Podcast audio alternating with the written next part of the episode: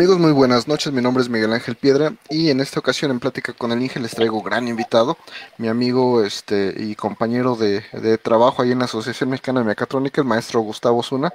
Gustavo, ¿cómo estás?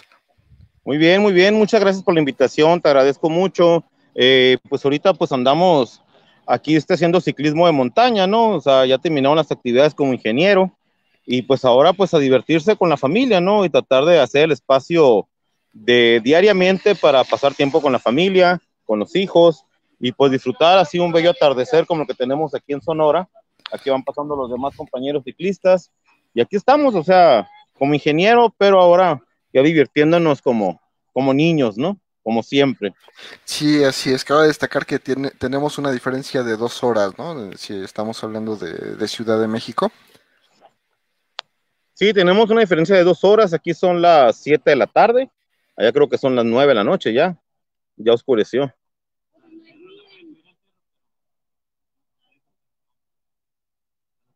¿Me copias? Sí, sí, sí, ya, ya, ah, perdón. Eh, para mí es un gusto tenerte por acá, obviamente, por, como te decía, por el trabajo que tenemos allá en la asociación, eh, que eres parte de la, de la mesa directiva, este, igual que yo. Y pues Comentar que cuando hicimos el evento en Hermosillo fue una gran sorpresa para todos por el ambiente, por el tipo de gente. En lo particular, a mí me parece que fue de los eventos que, que mejor nos quedó en, en, la mejor sede, a pesar del calor y a pesar de, de, varias cosas que por ahí nos pasaron. Pero yo creo que fue de, lo mejor que, que, pudo pasar. Y de hecho, el equipo lo comenta mucho. ¿eh? El equipo dice: No, a ver cuándo hacen uno en Hermosillo, que vamos a las lateadas, a los percherones, a, este, a los taco fish o sea, todo lo que, pues lo que sabemos que hay por allá, ¿no? Al partido de béisbol, ¿no? Que fue, wow, ¿no? El partido de béisbol, que bueno, honestamente fue la primera y hasta el momento última vez que he asistido, pero pues son experiencias, ¿no? Que te va dejando el, este tipo de eventos y el compartir con, pues, con toda la gente que, que al final de cuentas llegó por allá. Sí, es que eh, para los que no sabían, eh, eh, un compañero ahí de la carrera, él es el encargado de mantenimiento para el equipo de los naranjeros de aquí de Hermosillo. Entonces, platicando con él, le dije, oye, ¿qué tal si un descuento ahí por parte de la Asociación Mexicana de Mecatrónica? Dijo, Nel, Nel, Nel, nada de descuento, dijo. El que traiga su banda de la Asociación Mexicana de Mecatrónica que participó en el Congreso, entra gratis. Ahora imagínate, tuvimos como unos mil participantes y cerca de unos 500 personas fueron al, del Congreso, fueron al partido de béisbol y luego, más que nada, que cuando estábamos nosotros todavía llegó un jonrón y cayó la pelota donde estábamos nosotros. No, fue un eventazo, ¿no? La verdad, o sea, se portaron muy bien ahí de la administración de los naranjeros y me dijo, cuando tengas otro evento, si lo tenemos partido, con todo gusto los invitamos gratis a que entren al, al, estadio, ¿no? Sí, sí, sí. Ojalá que en un futuro no muy lejano regresemos. Eh, hemos repetido sede en varias partes, entonces yo creo que no, no debe haber problema que cuando regresemos a los eventos presenciales, este, pues ojalá que nos, nos puedan recibir ahí en Hermosillo y pues con todo gusto iremos a, a llevar nuestros, nuestras competencias y nuestro congreso. Sí, con mucho gusto, la verdad lo recibimos, la verdad que eh, la gente aquí de Hermosillo, pues, sí cierto, el calor, pero el calor también nos une, o sea, somos personas de sangre calientes, eh, personas que somos muy fraternas, o sea, llega el visitante y le abrimos nuestras puertas de nuestros hogares y le abrimos para que llegue y se meta hasta la cocina, ¿no? A, a disfrutar, a comer frijoles, queso, tortillas de harina, machaca, carne asada. Y es la idea, pues, o sea, para nosotros, pues, son amigos, ¿no? Y pues son familia y llegan aquí a la casa como familia. Sí, sí, la verdad es que yo, yo sé que cómo nos, tratan allá, este, cómo, cómo es la gente, este, tú y todos los que nos sirven y toda la gente en general en Hermosillo. Y pues obviamente es un gusto siempre andar por esos lares. Pero bueno, an antes de pasar a nuestras preguntas, este, pues yo sé que por ahí traes un emprendimiento que le andas empujando fuerte a las, las salsas, ¿no? Y te, te voy a comentar lo que pues parte de, de, mi historia para que los chavos de repente vean que eh, pues puedes entrarle a lo que sea cuando eres ingeniero, ¿no? No se trata nada más de fierros y alambres y, y software, ¿no? Eh, mi familia, cuando yo era pequeño, eh, lo que hacía era vender eh, comida en, pues aquí en la Basílica de Guadalupe, que es por donde, por donde sigo viviendo, y vendían atole y tamales. Entonces es, es conocido en la familia que este, la mamila en lugar de ponerle leche le ponían atole champurrado, atole de chocolate. Entonces, este, cuando alguien me dice, no, es que ¿por qué se cambió? ¿Por qué se mete eso? Pues porque ya, y si de repente la ingeniería no deja, pues te tienes que mover a donde haya, ¿no? Obviamente, pues ya con las herramientas de ingeniero debe ser relativamente más, este, más sencillo, a lo mejor la producción y fabricación, pero ya los negocios, pues ya es otro, otra cosa completamente, ¿no? ¿Cómo, cómo va eso de las famosísimas salsas eh, Sí, lo, de las salsas, fíjate, eh, pues mi esposa está estudiando el doctorado, ¿no? El doctorado en, en Ciencias de la Tierra, en la UNAM. Entonces, eh, pues ahorita está terminando su doctorado, ya, ya es candidata a doctora, ya tiene sus dos artículos publicados y le falta el tercero ahora para diciembre. Y ella es muy buena para cocinar y hubo una iniciativa que dijo, oye, pues quiero hacer salsas. Y pues rápidamente, o sea, como ingenieros, pues rápidamente hicimos el diseño, hicimos, este, hicimos la logística de, de compra de botellas y demás. Ahorita tenemos más de 2.000 salsas ya vendidas de salsas pitaya, hashtag salsas pitaya.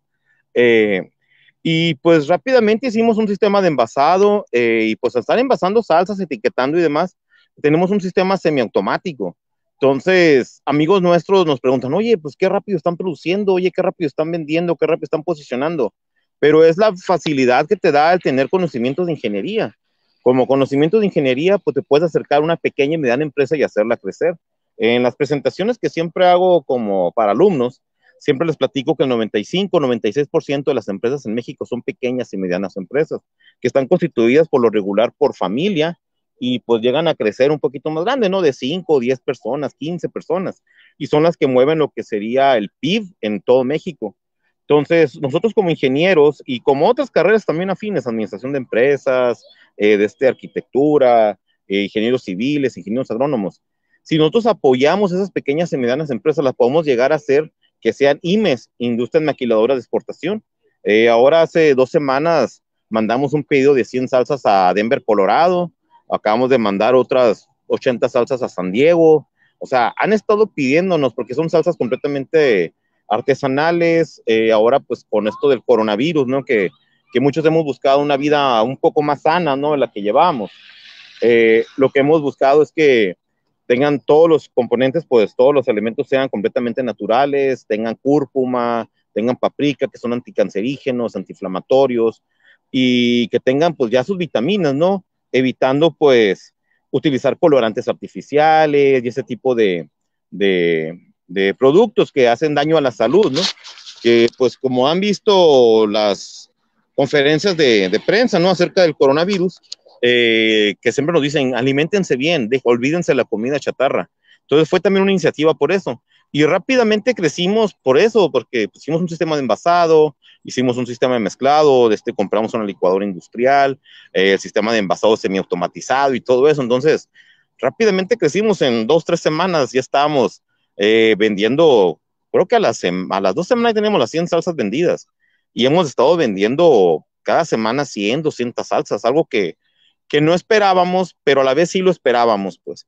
Entonces, sí, este, como ingenieros, yo les recomiendo a muchachitos que están tratando de entrar a ingeniería, que están ahorita en la preparatoria, el estudiar una ingeniería y el que tú tengas una pequeña o mediana empresa en tu casa, o algún pariente tenga una pequeña o mediana empresa, te va a ayudar a eso, a hacerla crecer. Vas a tener todas las herramientas, todo el entrenamiento, porque estudiar ingeniería también es un entrenamiento para poder hacer crecer lo que sea la empresa familiar que tengas o a la empresa familiar o la empresa pequeña o mediana empresa que tú te acerques. Nosotros siempre vemos lo que es la industria maquiladora de exportación. Ah, quiero trabajar en Ford, quiero trabajar en Toyota, quiero trabajar en, en Taiko Electronics. Adelante, yo les recomiendo, trabajen en Taiko, trabajen en sus lugares, pero si tienen oportunidad de apoyar a su familia como pequeña y mediana empresa, así es como van a hacer ustedes crecer la, de este, el Producto Interno Bruto de, México, así van a hacer, hacer crecer el país, eh, apoyando las pequeñas y medianas empresas. Como ya lo dije, es el 96% de las empresas que tenemos en México. Sí, sí, así es. Y de hecho, algo que de repente no se sabe es que, por ejemplo, aquí en la Ciudad de México, al ladito está la zona de Nezahualcóyotl y hay una cantidad de empresas que no te imaginas, ¿eh? O sea, abren, abres la puerta de, de lo que parece una casa y es una, una, empresa donde inyectan plástico. Abres la puerta donde este, parece una casa y es una empresa donde fabrican este, eh, pues piezas igual de plástico o de, metal. Y eh, hay una empresa que, que, este, que ahorita está pegando mucho de este lado, que se llama Botana Sol, y yo tuve la suerte hace muchos años de llegar a, así como que a la fábrica. Y era una casa, o sea, era una casa, ya era, ya era de tres pisos y un montón de maquinaria, pero al final del día tú lo veías de lejos y no te dabas cuenta que era una empresa. Entonces, pues me queda claro que así como estás empezando, pues es a lo mejor la mejor forma de empezar, pero ir poco a poco. Y pues yo te deseo todo el éxito del mundo, ¿no? En este, Ah, este nuevo emprendimiento. Ahora, si gustas, nos vamos ahora sí a las, a las preguntas para, para irnos Adelante. rápido, porque si no se te va a acabar la pila. Eh, andas en el cerro del Loachoco y pues allí no creo que tengas una, una buena este, fuente Pues de, sí, de luz. Le pedí, le pedí el, el, número- el teléfono a mi esposa, que ella traía más pila que yo, ¿no? Porque todo el día yo ando haciendo llamadas por esto y lo otro. Y, pero ahorita ya traía más pila, dije, préstame la pila, ¿no? Para, para adelante. Perfecto, entonces, pues, ¿de, de qué institución egresaste y cuál es tu carrera? Yo soy ingeniero industrial y de sistemas. Como ingeniero industrial de sistemas soy egresado de la Universidad de Sonora y tengo maestría en sistemas por parte de la Universidad Quino, que también es aquí en Hermosillo, Sonora. Perfecto, ¿por qué estudiaste esta carrera?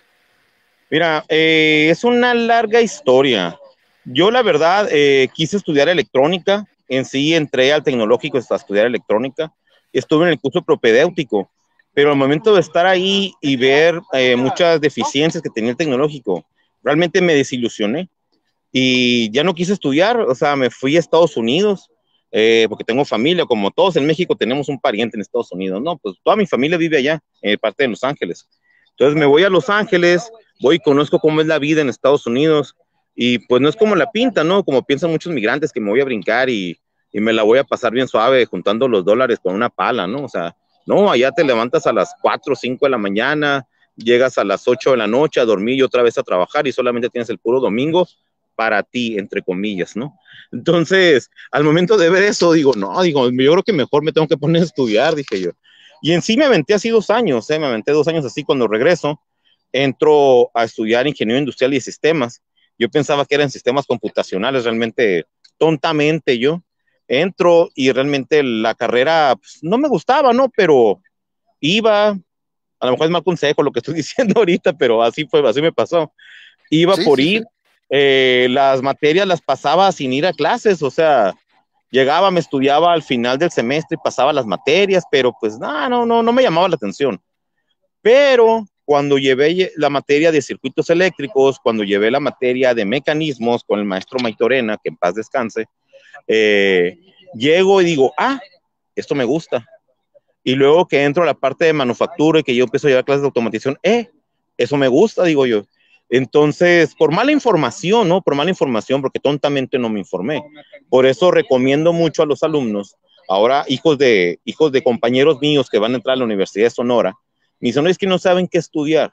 Entonces yo les digo, mira, Leo, todas las universidades son públicas, todas las universidades tú puedes entrar y si tú le pides con todo respeto a un profesor entrar a una clase, pídeselo y te va a dejar. Eh, yo semestre a semestre eh, recibo alumnos de preparatoria que me dicen, maestro, ¿puedo entrar a su clase? Adelante, pásale. Si no hay espacio, pues te sientas en el piso o en donde se pueda, pero son bienvenidos. La escuela está abierta para todos. Entonces ellos ven las clases, van y visitan los laboratorios, van y visitan, sin tener nada planeado, simplemente vayan a las universidades, entren a las universidades, vengan, quiero conocer ingeniería porque quiero entrar a ingeniería, quiero con conocer arquitectura, quiero entrar a arquitectura. Pidan chance, les van a dar chance, señores, pero acérquense. Entonces, los acerco a la Universidad de Sonora, entran y dicen, oye, está padre, oye, las matemáticas de aquí están padres, oye, qué padre está el laboratorio. Ah, pues bienvenido, prepárate para el examen de admisión y el próximo año te veo aquí. Y muchos de ellos han entrado en ingeniería de esa manera. Eh, yo tontamente, pues la verdad, nunca me informé, yo nomás vi ingeniería industrial y me metí, como el borras, dicen así muchos. Y ya Sí. estando adentro, eh, fue cuando encontré las materias que, ah, me gustaban. Como tenía buenas bases matemáticas, eh, porque llevé físico matemático en la preparatoria, eh, se me hizo fácil y la verdad eh, le he pasado muy bien. Ya terminando la carrera, eh, decidí entrar a una maestría. Estando en la maestría, se me invita a dar clases, empiezo a dar clases, pero a su vez también empiezo pues trabajando, automatizando procesos, haciendo diseños de circuitos, haciendo pues varios trabajos, ¿no? En sí. Y pues heme aquí, ¿no? Ya en un momento, cuando me acerco a la Asociación Mexicana de Mecatrónica, eh, llego con la asociación, llego a dar una conferencia que fue en Puebla, y pues me fue muy bien con la conferencia, conocí a los directivos y entonces se me invita a ser parte de ustedes, os de cuenta, oye, ¿sabes qué? Esperamos el siguiente año, adelante. Y el siguiente año, cuando doy mi conferencia, eh, tengo muy buena aceptación, eh, me reciben muy bien y pues es cuando se me invita pues a ser parte de ustedes y pues heme aquí, ¿no? Ya, ya tengo 10 años, ¿no? Siendo parte de la Escuela Mexicana Mecatrónica. Sí, sí, así es. Eh, nuestra siguiente pregunta, ¿fue suficiente el conocimiento que recibiste en la escuela para encontrar trabajo rápidamente o tuviste que capacitarte en otras cosas? Eh, fíjate que sí es muy suficiente, realmente es muy suficiente. Lo que pasa que muchas veces pensamos que la escuela tiene que darte todo. Tú tienes que ser arquitecto de tu propia educación. Tú tienes que apoyarte, haz de cuando tú ves, digamos, algún tema de automatización, algún tema de matemáticas, cómo aplicar la matemática en la simulación de motores. Eh, lo ves en clase, pero tú también tienes que echar a volar tu imaginación. O sea, necesitamos imaginar. Entonces, muchas veces con los videotutoriales y todo lo que tenemos así muy a la mano, dejamos de imaginar. Entonces, yo les recomiendo mucho imaginar, echar a volar su mente. Los ingenieros, señores, somos soñadores. Igual que los de letras, igual que los arquitectos que sueñan con crear, también hay que soñar nosotros y eso nos va a ayudar a poder, haz de cuenta, tener una mejor formación. Y al momento de soñar y que dices, bueno, ¿cómo quiero hacer esto? Acercarte a tus profesores y preguntarle un poco más, porque pues los profesores se enfocan en un temario, eh, pero es del alumno también preguntar un poquito más. Y yo realmente con la formación que tuve en la Universidad de Sonora, yo salí muy capaz. Ya estando afuera, que conseguí una certificación para ser instructor certificado de la marca Festo, eh, pues ahí se me abrió el mundo. Al momento de tener una maestría y llevar pues otras materias también afines, pues a mí se, te, se abren mucho más las puertas, más las capacitaciones que he llevado, ¿no? Sobre elemento finito, sobre diseño de máquinas y demás, eh, pues te va ayudando y el mismo trabajo también te va ayudando, pero realmente la escuela es muy buena base, las bases matemáticas son muy importantes, la verdad, muy importantes, pero sin dejar de soñar, hay que ver la matemática y cuando estás viendo la matemática, tratar de soñar, tratar de imaginar, tratar de ver un poquito más allá. Perfecto. Eh, ¿Qué tan importante consideras el promedio escolar? ¿Qué tan importante considero el promedio escolar? Pues mira, buena pregunta. ¿eh? Sí es muy importante. Si tú quieres estudiar una maestría, te van a pedir un, un, este, un promedio mínimo de 80. ¿Para qué? Para que puedas tener, una, tener acceso a una beca.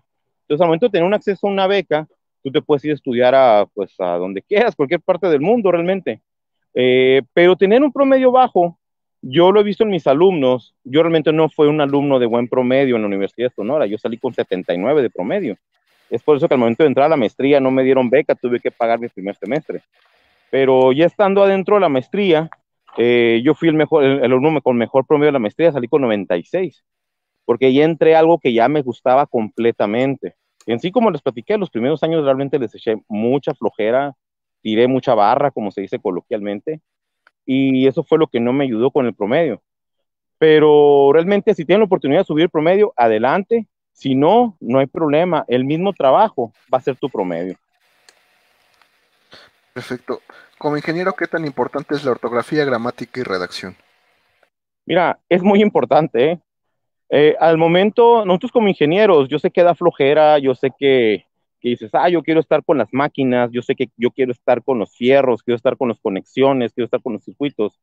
Eh, yo le recomiendo mucho la ortografía, le recomiendo mucho redacción, porque me imagino que todos ustedes quieren ser gerentes, todos ustedes quieren ser el ingeniero que solamente está en piso y de ahí no va a salir, o tienes ganas de crecer, que cualquier parte es válida. Si yo me quiero quedar en piso, ser supervisor, soy solamente mantenimiento y el asistente de mantenimiento, y así soy feliz por 30 años, adelante. Pero si tú quieres tener una gerencia de mantenimiento, subir arriba, pues hay que aplicarse un poquito con la gramática, un poquito con para cómo redactar informes, cómo hablar en público, cómo venderte en público.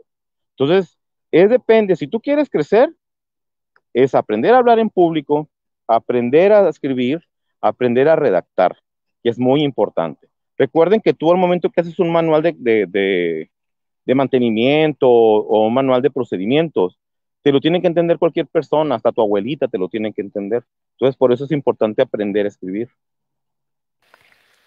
Perfecto. ¿Qué tan importantes son los idiomas en la ingeniería? La verdad, mucho, ¿eh? La verdad, muy importante los idiomas. ¿Por qué? Porque la mayoría de los manuales vienen en inglés. Ya ahorita todos los manuales de Festo, Allen Bradley y demás, pues vienen en, en inglés también, ya muchos están traducidos al español, pero muchas veces están mal traducidos. Entonces hay que irse al manual, al manual eléctrico que está en inglés y pues aprender a, traducirlo, ¿no? A, aprender a entenderlo.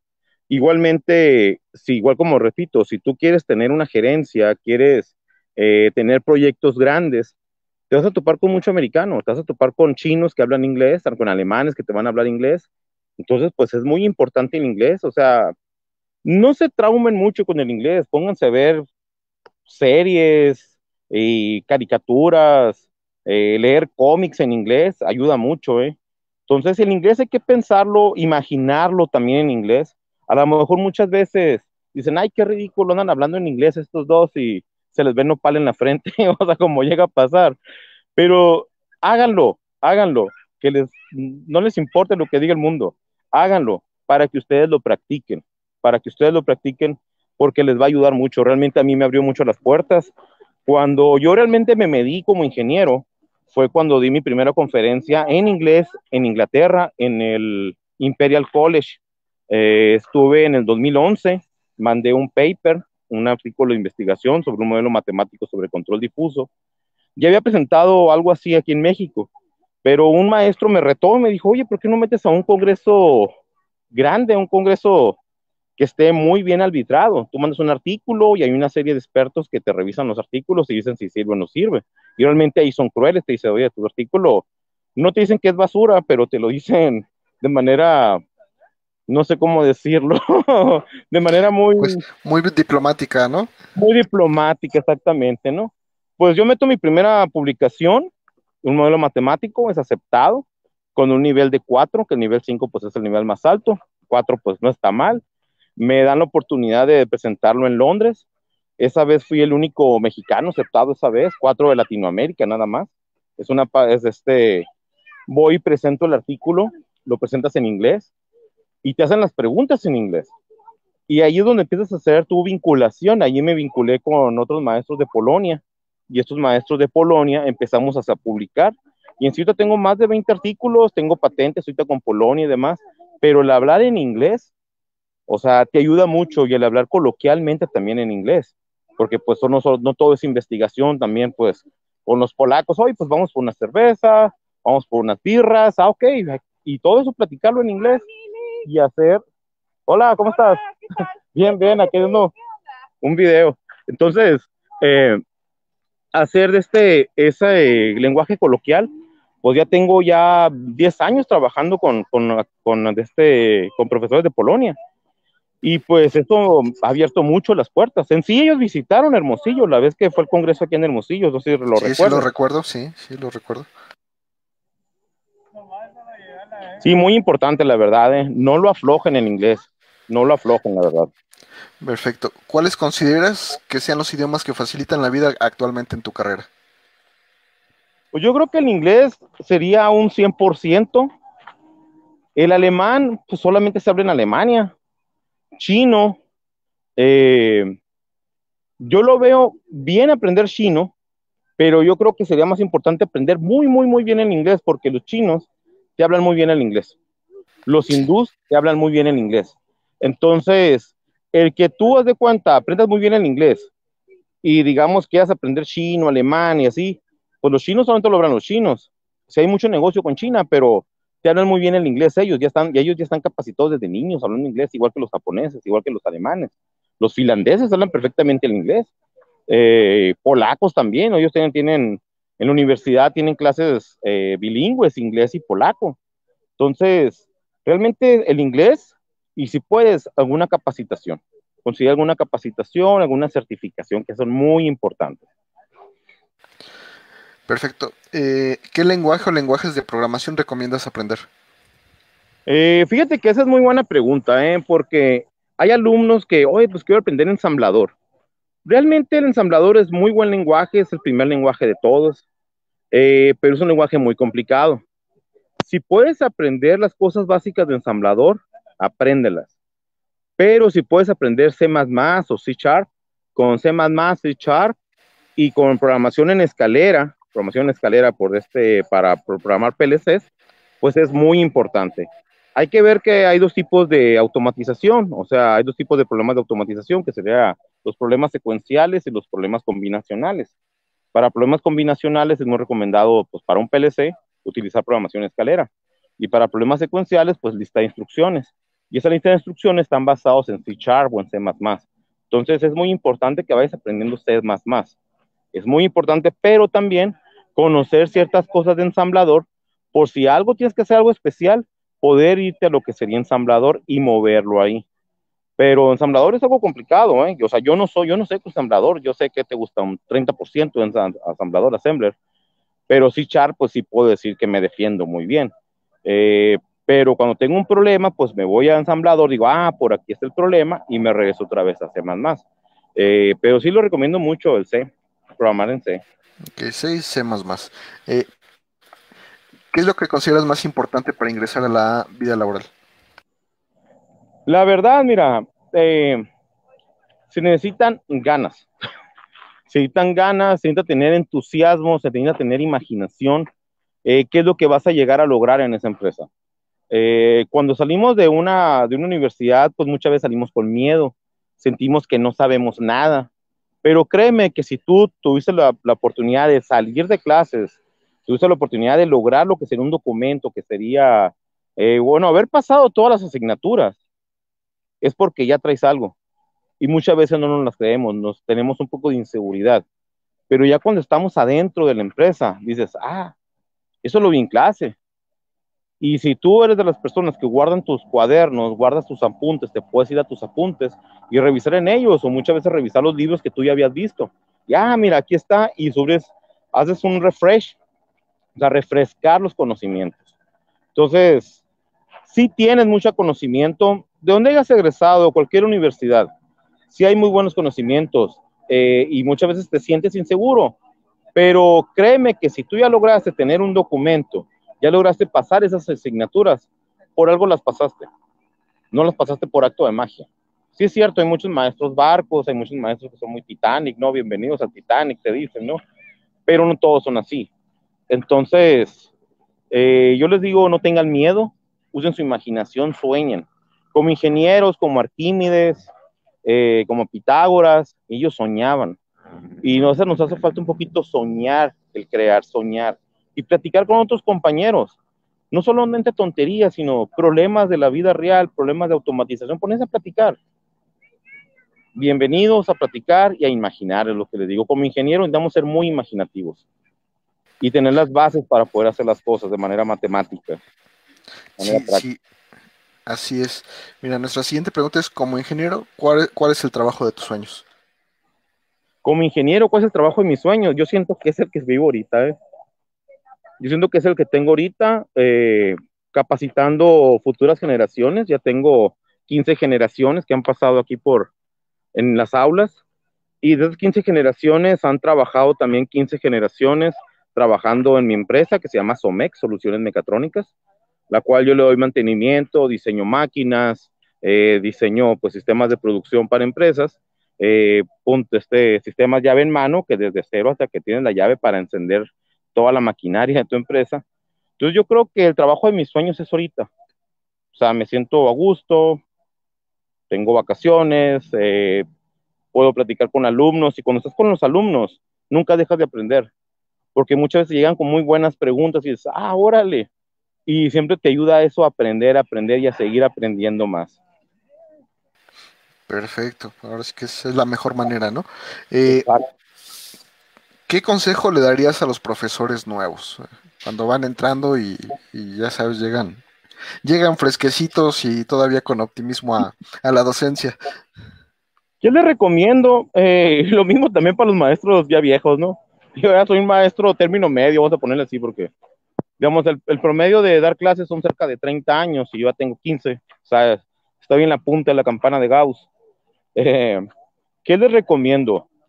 Nunca perder el entusiasmo, eh, tratar de buscar trabajos por fuera, no solamente quedarte con lo puro que es esta casa en, la sala de clases, eh, buscar proyectos por fuera, hacer vinculación con empresas, hacer vinculación con IP, llevarte a tus alumnos, hacer vinculación con la IP. ¿Qué recomiendo mucho? Las competencias de robótica. Las competencias de robótica en cualquier asociación, bueno, bienvenidos a la Asociación Mexicana Mecatrónica, que son las mejores, pero si tienes una de alguna asociación estatal, algún congreso local, entren en las competencias. Maestros, traten de llevar a sus alumnos a competencia, porque ahí trabajan con estrés, trabajan contratiempo, trabajan eh, como lo que sería en la IP. En la IP todo se quiere para ayer. En una competencia de mecatrónica, una competencia de robótica, eh, todo lo trabajas contratiempo, porque si tu robot no funciona en el tiempo específico, pues te quedas en la línea, ¿no? Y irte midiendo contra otras universidades, contra otros compañeros y dejar la soberbia a un lado. Si ganaste, qué bueno, a lo mejor el otro año te ganan y hay que prepararse. Es muy padre eso, las competencias de robótica. Invito mucho a los profesores a que entren a competencias de robótica. Eso me ayudó mucho a formarme a mí de manera personal y alumnos que han trabajado conmigo. Los ha ayudado a formarse de manera profesional también.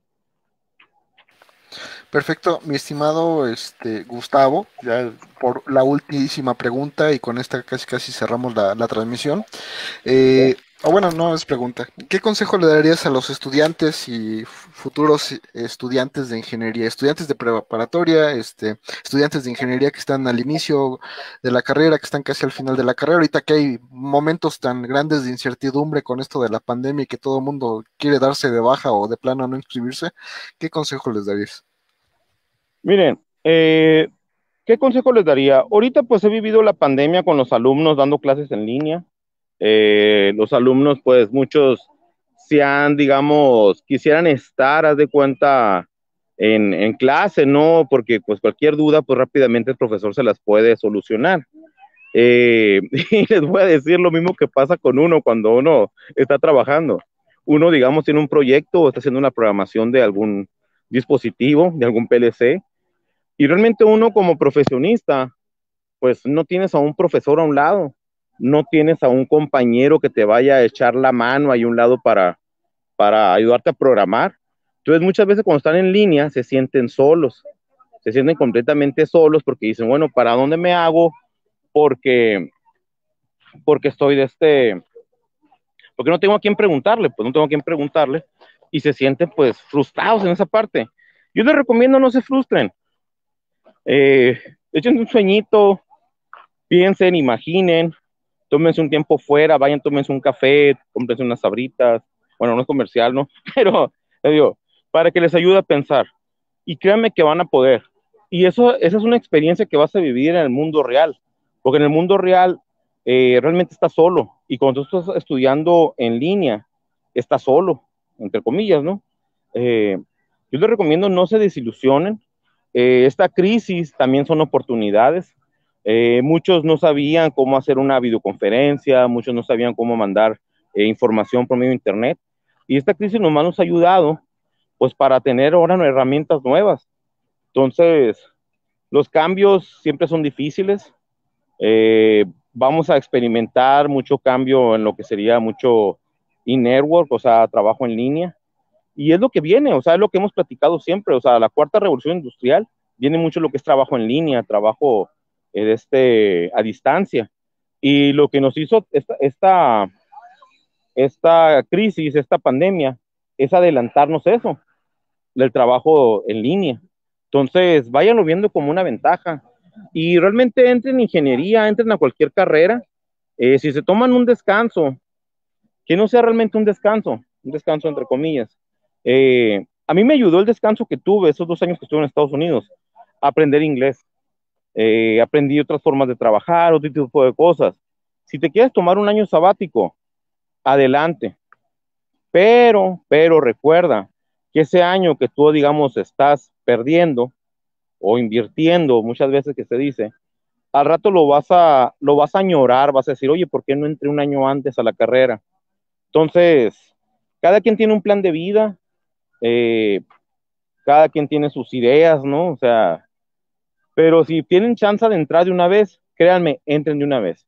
El tiempo va a pasar, es mejor estar dentro de la carrera ahorita. Para los que están a punto de egresar, he oído mucho de que, oye, pues sabes que se ha batallado mucho por el trabajo, no hay mucho trabajo, me están pidiendo mucho trabajo en línea. pues adelante, porque realmente eso es lo nuevo, es lo que viene, lo que serían los, los, los e-works, o sea, el trabajo completamente en línea. Lo hemos hablado con la cuarta revolución industrial. Y ese es el futuro. Y realmente esta pandemia lo que hizo fue adelantarnos al futuro, adelantarnos algunos años. Perfecto, mi estimado Gustavo. Muchísimas gracias. Digo, yo sé que ya, andas con la, pila corta, pero creo que cubrimos lo más, lo más importante. Muchísimas gracias por acompañarnos, muchísimas gracias por, por estar con nosotros. Me da muchísimo gusto que estés bien tú y tu familia. Y obviamente, pues me, los, me los saludas. Un abrazo de mi parte para ellos.